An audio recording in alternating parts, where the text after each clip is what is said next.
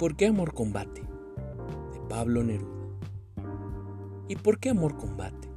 No solo en su quementa agricultura, sino en la boca de hombres y mujeres. Terminaré saliendo al camino a los que entre mi pecho y su fragancia quieren interponer su planta oscura. De mí, nada más malo te dirán, amor mío. Te lo dije yo todo. Yo volví en las praderas antes de conocerte y no esperé el amor, sino que estuve acechando y salté sobre la rosa. ¿Qué más pueden decirte? No soy bueno ni malo, sino un hombre, y agregarán entonces el peligro de mi vida, que conoces y que con tu pasión has compartido. Y bien, este peligro es peligro de amor, de amor completo, hacia toda la vida, hacia todas las vidas. Si este amor nos trae la muerte o las prisiones, yo estoy seguro de que tus grandes ojos, como cuando los beso, se cerrarán entre con orgullo, en doble orgullo y el amor mío.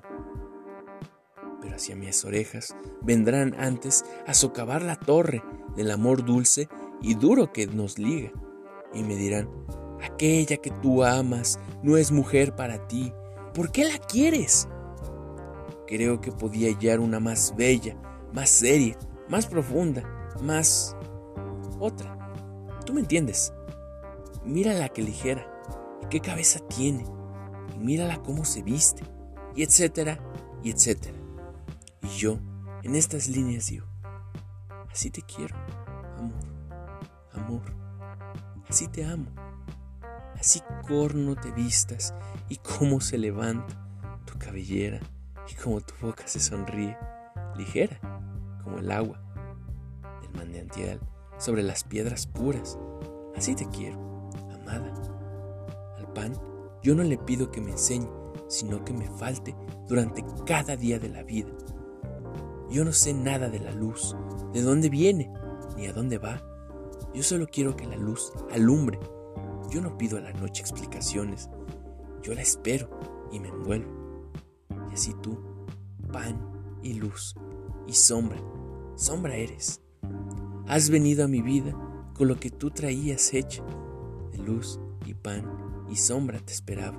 Y así te necesito. Y así te amo. Y a cuantos quieran escuchar mañana lo que no les diré, que aquí lo lean y retrocedan hoy porque es temprano para estos argumentos.